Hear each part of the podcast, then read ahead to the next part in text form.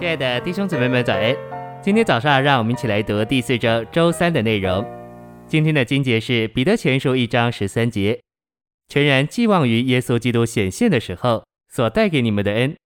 提摩太后书一章九到十节，神救了我们，以圣召照料我们，乃是按他自己的定制和恩典。这恩典是历世之前在基督耶稣里赐给我们的，但如今借着我们救主基督耶稣的显现，才显明出来。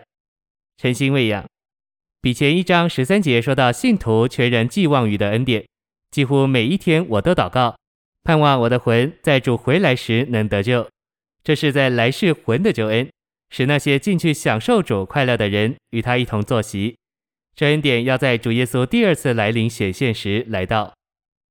保罗在提后一章九至十节告诉我们，神的恩典是历世之前在基督耶稣里赐给我们的。如今借着我们救主基督耶稣的显现，已经显明出来。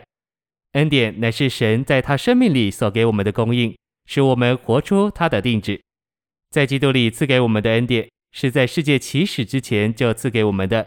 神的恩典是在永远里赐给我们的，但借着我们的主第一次来，把死废掉，将生命带给我们，这恩典就显明出来，并应用到我们身上。因为这恩典是借着基督的显现才显明出来，旧约的圣徒像亚伯拉罕和大卫就没有经历到。所命定要赐给我们的恩典，随着主耶稣的显现而来。这恩典不仅仅是一个福分，更是一个人位，就是三一神自己赐给我们做我们的享受。主耶稣显现时，这恩典就来了，现今与我们同在。信息选读，在比前一章十三节。彼得也嘱咐我们要全然寄望于恩典，这盼望只由重生所得活的盼望。我们需要将我们活的盼望全然置于耶稣基督显现的时候所要带给我们的恩。